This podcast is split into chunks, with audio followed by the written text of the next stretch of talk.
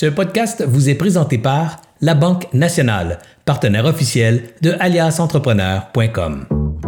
Bonjour tout le monde, ici Anthony de chez Alias Entrepreneur pour Découverte pour entrepreneurs, épisode 12. Aujourd'hui, on va parler de marketing par courriel, un sujet qui m'intéresse beaucoup.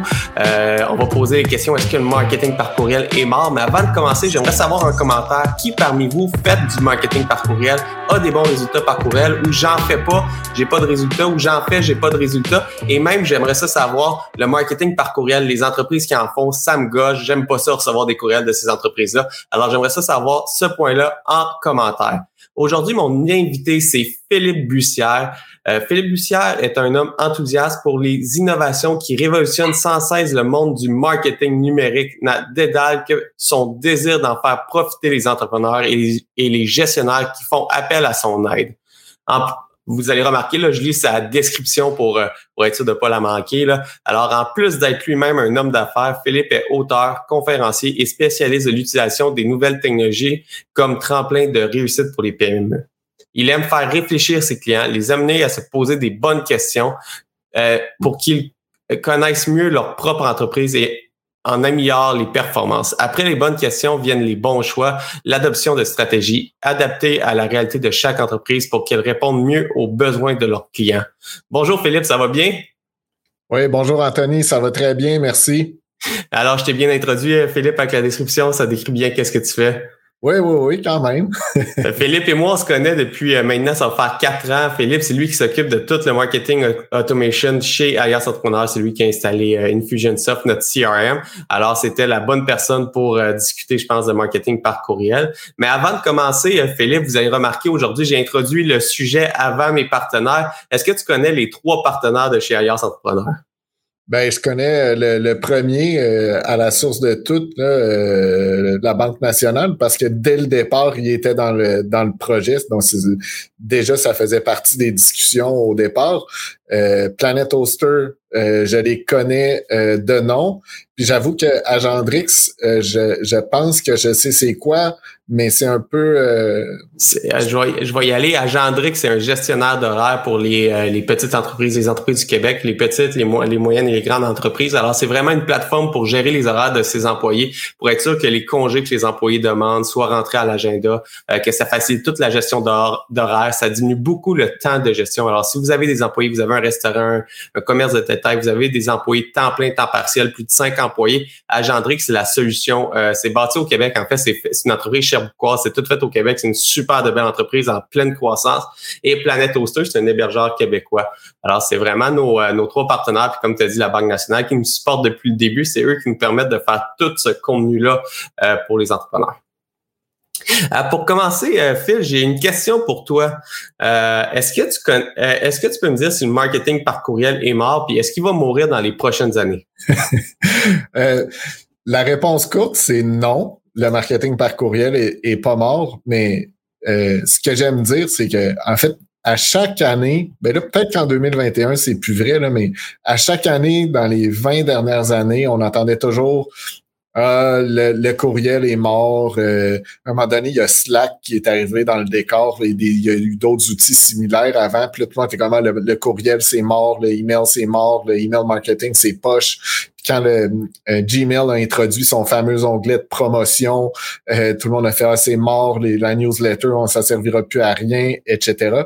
Puis au contraire, là, depuis un an. Je ne sais pas si la pandémie nous a servi ou pas là, pour, dans le monde du email marketing, mais je veux dire, c'est aussi vivant que n'importe quel autre canal euh, de marketing que tu peux utiliser.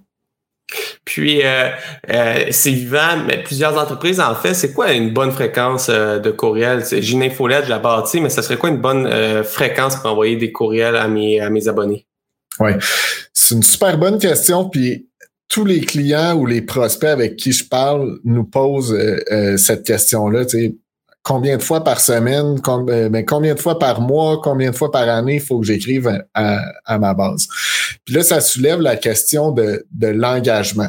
C'est, dans le email marketing, l'engagement est rendu le facteur le plus important pour que tes emails soient livrés aux gens à qui tu parles. Donc, euh, pour maintenir une liste engagée, faut au minimum que tu communiques avec ta liste une fois à tous les 90 jours.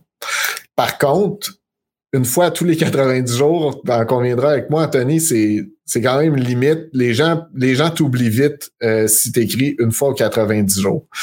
Fait que pour quelqu'un qui fait pas d'infolettre, mais qui a une liste de clients, la première chose que je leur dis, moi, c'est commencer par écrire 12 infolettres une pour janvier, une pour février, une pour mars, etc. Puis mettez ça dans votre logiciel de l'automatisation si vous en avez un, ou commencez par en envoyer un à tout, en envoyer une à toutes les euh, à toutes euh, à tous les mois. OK? Là, déjà, les clients me vont faire Ouais, mais moi, je, voulais le faire plus souvent que ça. Oui, mais commence par faire en écrire 12 tout de suite, puis on se reparle après quand tu veux augmenter, euh, quand tu veux augmenter ta fréquence. Après ça, on peut toujours comparer avec ce que tu fais sur Facebook. C'est-à-dire que si tu es capable d'alimenter ton Facebook avec un post pertinent à toutes les semaines qui réfère à un de tes billets de blog, tu es capable d'avoir une communication par email avec ta liste d'abonnés à toutes les semaines si tu fais l'équivalent sur Facebook. Je suis pas sûr d'avoir compris euh, l'équivalent du euh, post Facebook avec l'article de blog. Alors, si j'écris une nouvelle article de blog, je le fais en, en infolette exact, euh, en infolette, puis je, fais un post Facebook à ma communauté pour lui dire qu'il y a un nouvel article de blog sur mon site web. C'est-tu bien ça? Exactement. ce que je voulais dire, dans le fond, c'est si tu es capable d'alimenter ton Facebook en disant Hey, j'ai pensé à vous, euh, j'ai écrit cet article de blog-là pour euh, parler, euh, par exemple, des enjeux de la production de, écoute, je dis n'importe quoi, là, mais des, je parle des j'ai écrit ce billet de blog-là pour parler des enjeux de la livraison de email à, à, une grosse liste, par exemple. Donc, ça, tu écris ça sur ton Facebook pour moi, tu es capable de te retourner de bord puis de prendre tes emails puis de faire la même chose. Je, je, comprends. Mm. Je comprends. Fait que c'est vraiment un, c'est vraiment un canal de, de, de communication. Puis euh, là, tu as parlé d'engagement, mais comment que je fais pour savoir si ma liste est engagée? Est-ce que c'est le taux d'ouverture? Est-ce que c'est le que le monde ne s'obtarde pas de ma liste? C'est le nombre de clics? C'est que le monde réponde à mes courriels? C'est comment que je fais pour mesurer euh, l'engagement de ma liste? OK je vais commencer par, euh, par euh, démolir des mythes, si, euh, si, je peux me permettre l'expression. le, le, taux d'ouverture est, est un indice. C'est pas une statistique fiable. Pour toutes sortes de raisons, là, le taux d'ouverture, on peut le regarder puis l'évaluer, mais c'est c'est pas parce qu'on ouvre un email qu'on l'a lu, c'est pas parce qu'on ouvre un email qu'on a un intérêt. Puis euh, il y a beaucoup de gens qui ouvrent nos emails puis on le sait pas, même si notre taux d'ouverture est mettons à 40 il y a peut-être un taux d'ouverture plus élevé caché qu'on ne sait pas. Parce que si les gens téléchargent pas les images de vos euh, de vos emails, ben euh, on peut pas savoir euh, qu'ils l'ont euh, qu'ils l'ont ouvert. Donc le taux d'ouverture, un indice qui est pas 100% fiable, puis ça va aller en diminuant dans les dans les mois à venir avec OS 14 de Apple qui va arrêter d'envoyer des signaux sur des emails ouverts à des plateformes tierces. Donc ça, c'est vraiment important. Le taux d'ouverture en ce moment, là, ça va devenir une statistique de moins en moins fiable. Qu'est-ce qu'on fait pour avoir une bonne mesure? faut mettre des clics dans nos, euh, dans nos emails. Donc, faut que les gens clique sur quelque chose et là, ça nous permet de savoir est-ce que j'ai des gens qui sont intéressés par le contenu que je leur partage? Fait que si j'écris un article de blog puis que j'envoie un email pour dire à ma base Hey, regardez, j'ai pensé à vous, j'ai écrit cet article-là, je pense que ça va vous aider euh, à mieux rédiger euh, vos emails, par exemple. Donc là, le taux de clic, euh, ça devient ça une mesure très, très stable. Donc, ça donne déjà une idée de l'engagement que les gens ont envers les contenus que tu as. Mais là, prenons ça, disons, tu fais un email, une newsletter à toutes les semaines, prenons ça sur toute une année. Donc là, la taille de ta liste sur l'année va aller comme ça. Peut-être au début, ça va augmenter, puis à un moment donné, il y en a qui vont se désabonner, puis ça va monter, puis ça va descendre, ça va monter, ça va descendre. Et euh, au final, il y a des gens qui sont abonnés à ta, à ta liste, à ta newsletter, qui n'ont pas d'intérêt envers les contenus que tu envoies. Donc, ce qui se produit, c'est qu'ils arrêtent d'ouvrir tes emails, puis ils arrêtent de cliquer dans tes emails, mais ils se désabonnent pas. Puis toi, pendant ce temps-là, à toutes les semaines, tu continues. Tu continues à envoyer des emails. Puis là, Anthony, il ouvre jamais, il clique jamais dans mes emails. À un moment donné, il faut que tu fasses le ménage.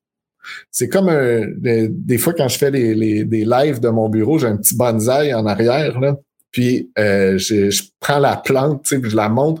Ta liste d'envoi de courriel, la façon dont tu la maintiens engagée, c'est en coupant des branches mortes pour qu'elle puisse grossir, qu'elle puisse devenir plus verte, par exemple.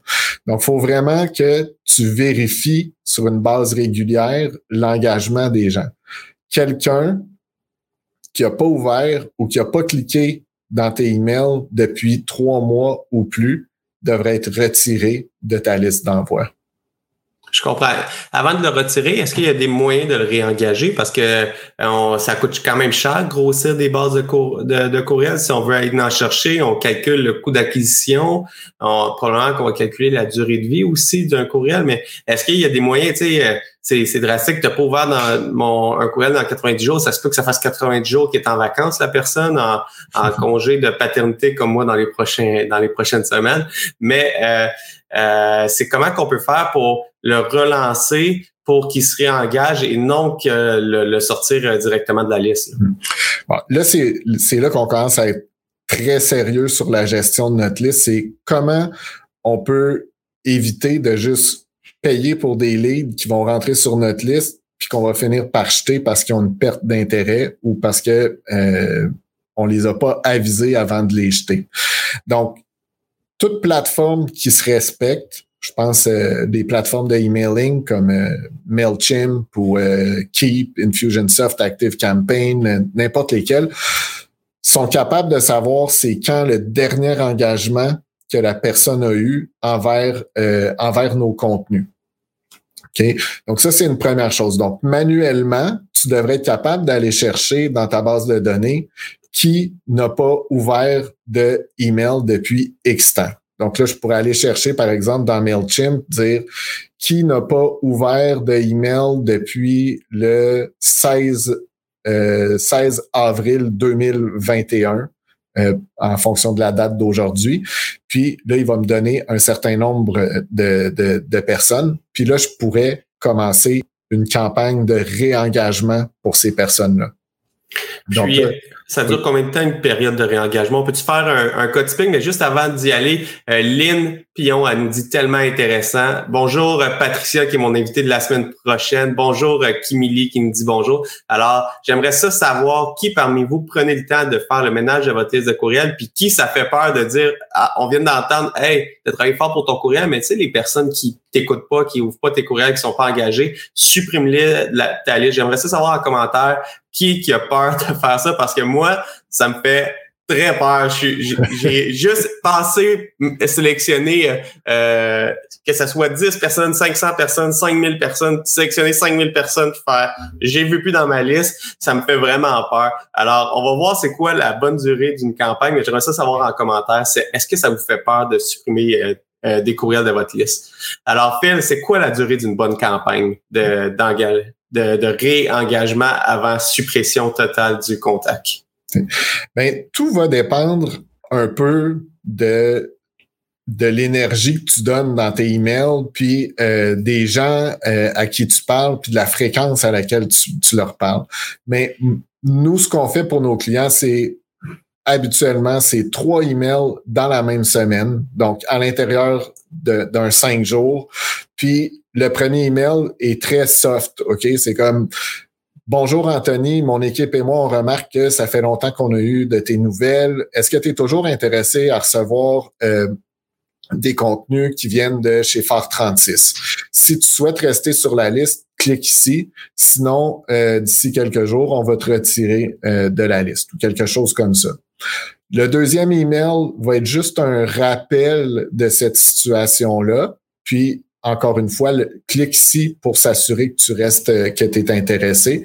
Puis au troisième email, là, es comme, tu mets les flashers rouges, là, c'est comme, salut Anthony, tel que prévu, si tu confirmes pas que tu as un intérêt pour nos emails, euh, demain, on te retire euh, de notre liste. Puis, avec cette séquence-là de trois emails, on réussit à aller rechercher des gens. Parce que là, on va parler à des gens qui ont jamais ouvert, jamais cliqué depuis trois mois ou plus.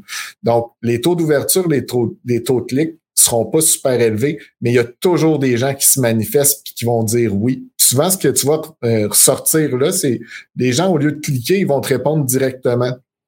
Vont dire, ben oui, euh, Philippe, j'ai envie de recevoir tes trucs. C'est juste, j'ai jamais le temps de vraiment regarder, j'ai pas le temps de je suis dans le jus, etc. Mais les gens là, vont sentir qu'ils ont une relation, qui sont sur le point de perdre, puis tu vas avoir des réponses, somme toute, positives. Mais plus tu entretiens des contacts qui ont pas envie de recevoir tes contenus, plus tu es en train de te tirer dans le pied. Parce que Hotmail, Gmail, Yahoo, Orange, Vidéotron, ils remarquent ça.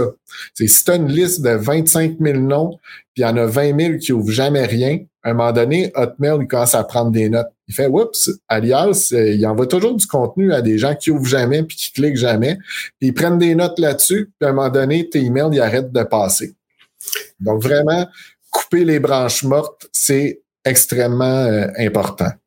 Puis euh, ça, ça m'amène à quand même une question importante, Phil, que je me pose parce que, euh, exemple, j'écris à Philippe à toutes les semaines, ça fait 90 jours que tu n'as pas reçu mes courriels, mais tu es vraiment intéressé par, par mes courriels. Tu aimes, mon contenu, mais pour une raison que, que tout le monde ignore, là, puis c'est probablement explicable avec des spécialistes, mais je veux pas qu'on embarque là-dedans. Là. mes courriels tombent dans tes spams, puis tu vas comme personne, tu vas pas régulièrement dans tes spams euh, regarder tes courriels. Je t'envoie trois notifications qui tombent dans tes spams.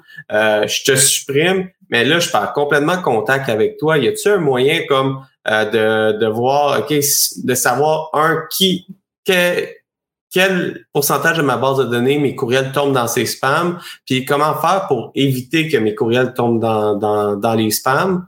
Euh, puis après ça, je vais te relancer sur une autre question parce que j'ai tendance à poser 40 questions dans la même question. Je vais te laisser répondre à la première, puis on va relancer après pour, euh, pour un autre. Good. Euh, bon. C'est impossible de savoir combien de gens dans ta base de données reçoivent tes emails dans tes spams. Il n'y a pas de transparence là-dessus. Gmail va pas remonter cette information-là à Alias juste pour que tu le saches. Okay?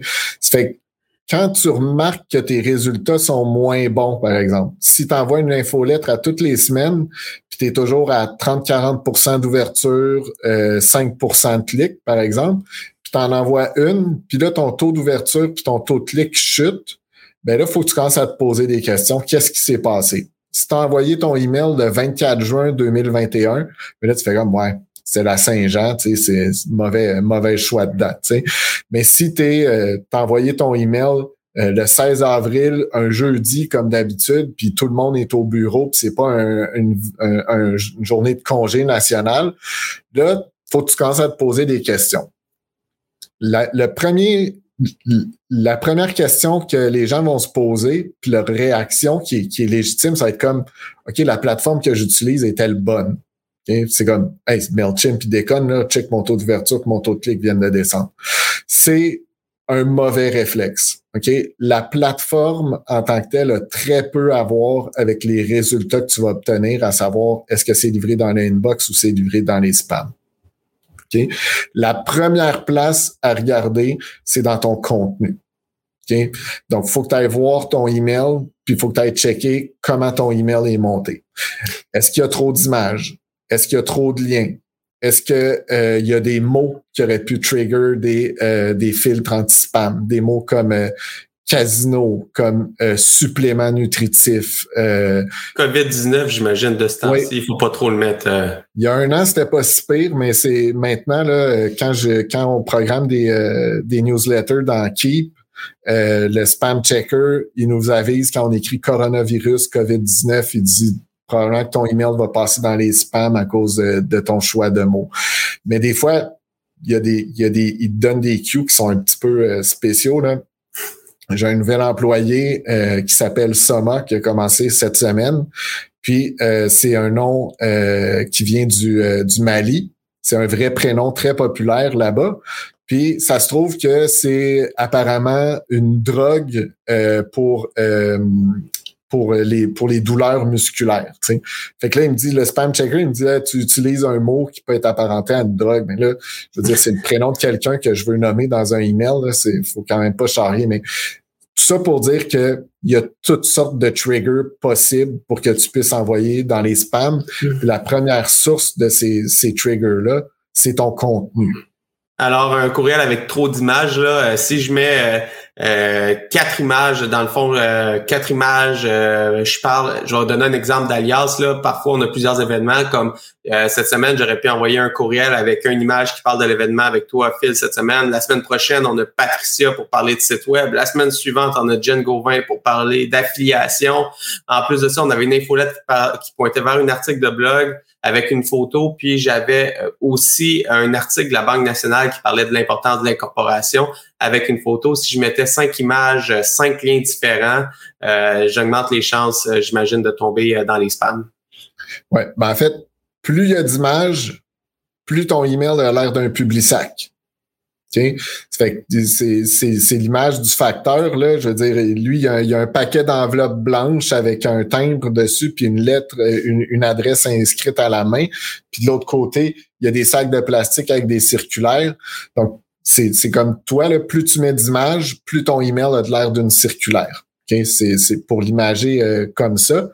Mais euh, normalement, tu devrais avoir un trois paragraphes de texte pour une image et idéalement, pas plus de trois images euh, par email. Mais là, ça, ça, ça, inclut pas juste les images que tu mets pour associer tes articles de blog, par exemple. C'est si tu mets les, les, les logos euh, de Instagram, Facebook, euh, YouTube, puis WhatsApp, par exemple, dans tes emails, ben ça fait déjà quatre images. Wow. Après ça, s'il y a une photo de toi dans ta signature, c'est une image, ça aussi. Fait faut tout que tu prennes ça en considération. Moi, les emails que j'envoie, la plupart du temps, sont le plus euh, tout nu possible. Alors, un long texte explicatif avec un bouton, un call to action vers une page, vers un site, vers un site web qui m'appartient idéalement. Puis c'est là que tu vas rediriger vers les autres liens que si tu voulais mettre plus d'images, c'est dans cette, cette page-là que tu vas, tu vas les mettre euh, une fois que tu as l'attention de, de ton audience. Euh, exact. dans, le cas que tu disais, Anthony, plutôt que de faire un gros paquet avec tout ce que tu as à dire, moi, j'aurais fait quatre emails différents. Je les aurais peut-être espacés sur deux semaines. C'est sûr, des fois, le temps nous le permet pas tout le temps, mais j'aurais vraiment euh, espacé ça sur quatre emails. Puis euh, j'ai euh, Lynn Pion qui euh, qui dit quatre images, c'est peu, mais apprend des notes. Mais juste avant, on parlait des trois courriels de relance euh, sur avant de supprimer complètement un contact, une méthode drastique que j'ai encore une sueur froide sur le bord du front. Mais elle, demande, est-ce que tu as des suggestions de titres de courriel dans ces trois trois courriels? Si on prend courriel 1, courriel 2, courriel 3, as-tu des suggestions de sujets à mettre? OK. C'est vraiment, vraiment une bonne question. Tantôt, je m'étais pris une note mentale là, d'en, d'en, parler, mais euh, le sujet du courriel ne sert qu'à vendre l'ouverture du email. OK? Donc, on n'a pas besoin d'écrire un résumé du email dans le sujet. faut juste piquer la curiosité des gens pour qu'ils ouvrent, ils ouvrent le email. Donc, si tu écris comme sujet, ceci est le dernier appel avant que je te retire de ma liste, là, c'est comme les gens ouvriront jamais ça. OK? Donc, faut piquer la curiosité des gens. Puis en ce moment, ce qui marche beaucoup, c'est des titres très courts. Donc, je dirais, euh, c'est Lynn qui pose la question? Oui, Lynn Pion. OK, donc je dirais, euh, Lynn, j'écrirais quelque chose comme est-ce vraiment un au revoir? Ou quelque chose comme ça pour le, le, le, le premier email. Ou euh, avez, euh, quel est votre intérêt? Ou des, des quelque chose d'un. J'essaie de, de trouver quelque chose d'un peu plus punchy, là. Mais euh, il faut que les gens c'est comme, hein, comment ça que Lynn, elle m'écrit, là, puis qu'elle me pose cette question-là comme sujet, tu sais, c'est pas dans ses habitudes. Faut, faut vraiment aller chercher l'attention des gens. Dans ton troisième email, le, le, deuxième, il faut que ce soit quelque chose de similaire. Dans, dans le dernier, là, email, faut être un peu plus, euh, faut mettre un peu plus de sentiment d'urgence, là. Pour, pour, pour appeler à l'ouverture. Puis, euh... Mais euh, juste, Anthony, mettez pas des mots comme urgent, important, tout en majuscule, euh, des emojis partout. Là, c'est, misez pas là-dessus pour vous dire les gens vont, vont, vont l'ouvrir plus que d'autres choses. Il y a aucune démonstration qui a été faite qu'un emoji ou qu'un mot en majuscule allait chercher euh, plus d'ouverture qu'un autre email. Puis là, ça m'apporte à deux questions. Euh, Philippe, je vais te poser la première, puis rappelle-moi pour la deuxième, parce que mon TDAH va sûrement me faire partir voir un écureuil d'ici euh, la fin de la réponse à la première question. J'ai oublié la deuxième. Mais la première question que j'ai pour toi, Phil, tantôt, on parlait du taux d'ouverture, de regarder qu'est-ce qu'il y a dans le courriel. Si j'envoie un courriel demain qui est samedi, qui est pas une bonne. Euh, j'ai un, courriel de planifié euh, lundi qui va parler des relations avec un banquier. Puis euh, je l'envoie. J'ai pas un bon taux d'ouverture là-dessus. On a on a parlé d'aller voir le contenu de mon courriel, le, si j'ai pas des mots. Mais est-ce que le fait que ça serait important aussi de regarder le sujet, si mon sujet il était pas vendeur, par exemple, avez-vous une bonne relation avec votre banquier qui est peut-être pas un sujet très vendeur? Est-ce que ça peut avoir rapport pour le taux d'ouverture direct de, de ce courriel-là? euh, oui, mais je dirais pas. Euh, si vous communiquez régulièrement avec une liste, par exemple, là, on reçoit beaucoup d'emails de Anthony Saint-Cyr ou Anthony pour alias.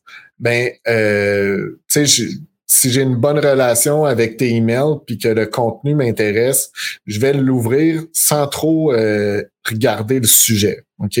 Mais si je les ouvre pas tout le temps, puis Anthony, je le trouve pas si intéressant que ça tout le temps. là, je vais peut-être prendre un deuxième guess. C'est comme c'est quoi le c'est avec quoi il essaie d'attirer mon attention aujourd'hui. Mais je pense pas que le sujet est suffisant pour faire drastiquement chuter ton, euh, taux d'ouverture.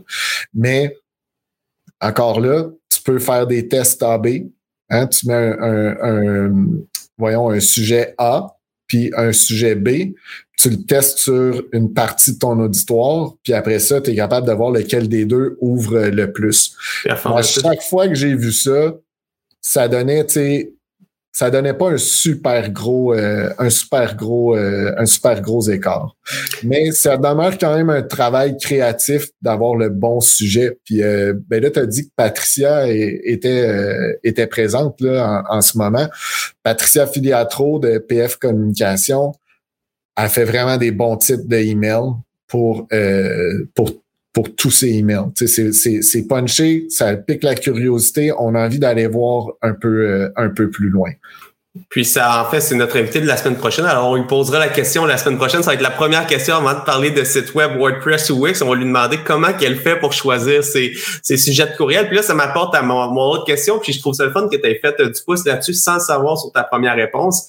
Euh, on a parlé des, des, euh, des noms euh, du nom que je prends pour envoyer mon courriel. Puis je t'ai écrit mhm. dernièrement là-dessus, euh, Phil, toi aussi.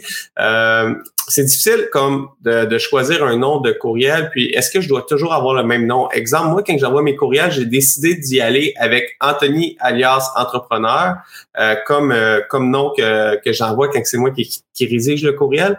Mais est-ce que je peux varier pour parfois Anthony Saint-Cyr ou varier mon, mon, mon nom dans votre courriel ou je devrais toujours avoir le même nom? Quand tu es dans tes emails, dans une approche marketing, le moins souvent possible, tu devrais varier ces affaires-là.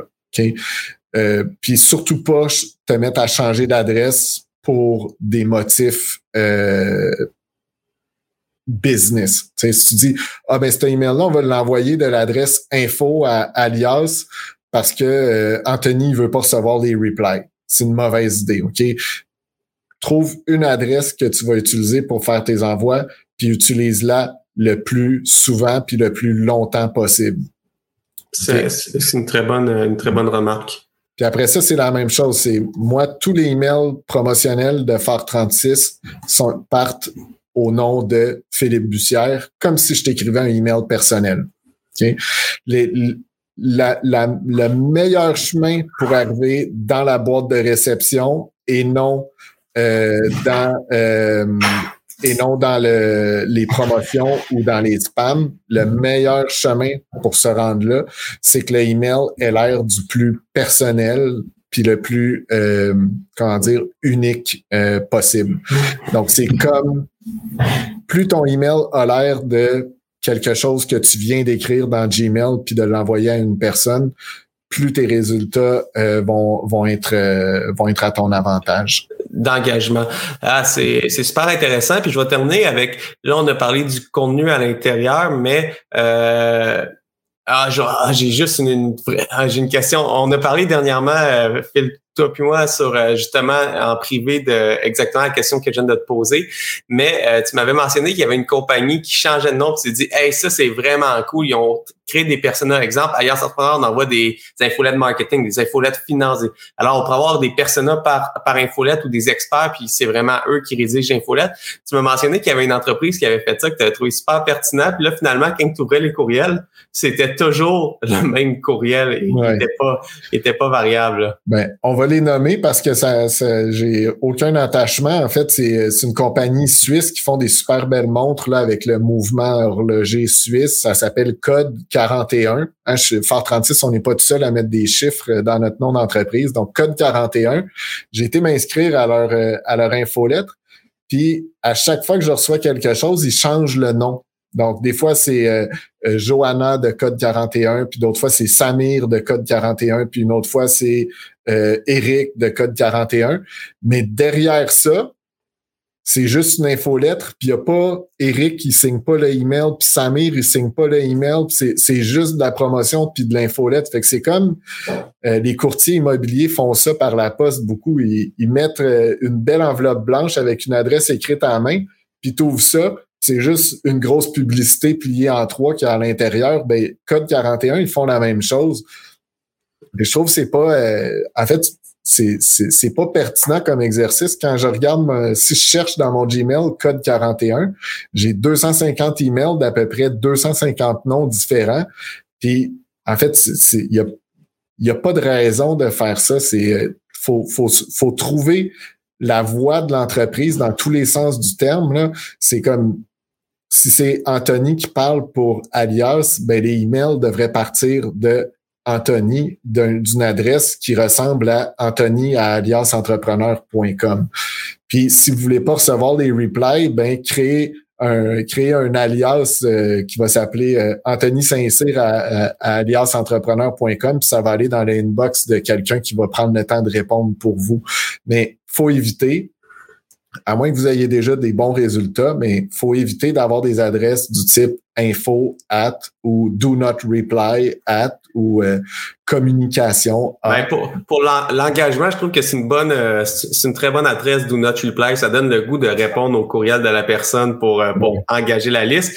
Puis j'ai une dernière question pour toi. On a déjà dépassé le temps un petit peu de l'objectif des découvertes pour entrepreneurs, mais c'est une question que je pense qui est essentielle pour savoir où s'enligner dans notre rédaction de courriel, là, mais c'est euh, c'est quoi que je devrais mettre dans, dans mes infolettes? au début, on a parlé de 12 infolettes dans l'année, mais est-ce que c'est 12 promotions, 12, 12 rabais différents? Exemple, euh, euh, chez Alias Entrepreneur, je fais un rabais à tous les mois sur un produit que j'offre, ou c'est plus aller dans l'informatif ou un mélange des deux? Alors, c'est quoi le contenu que je devrais mettre dans mon infolette?